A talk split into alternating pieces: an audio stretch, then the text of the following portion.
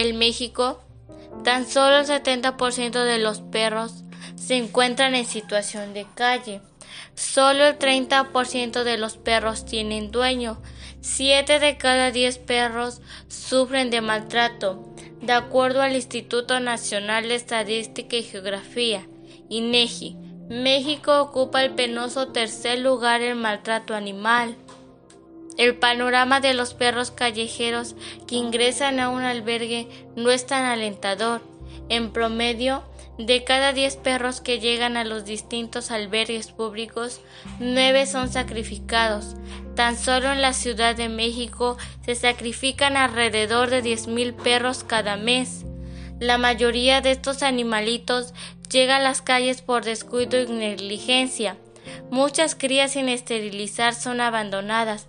Si sobreviven, en muchos casos se reproducen, naciendo otra generación de perritos relegados a vivir en el exterior. Los perros callejeros, además de estar expuestos a grima, al hambre, también son más propicios al maltrato animal. No es extraño que un perro que haya sido de víctima de maltrato desarrolle ciertas conductas compulsivas que realizará de forma repetida y sin razón aparente.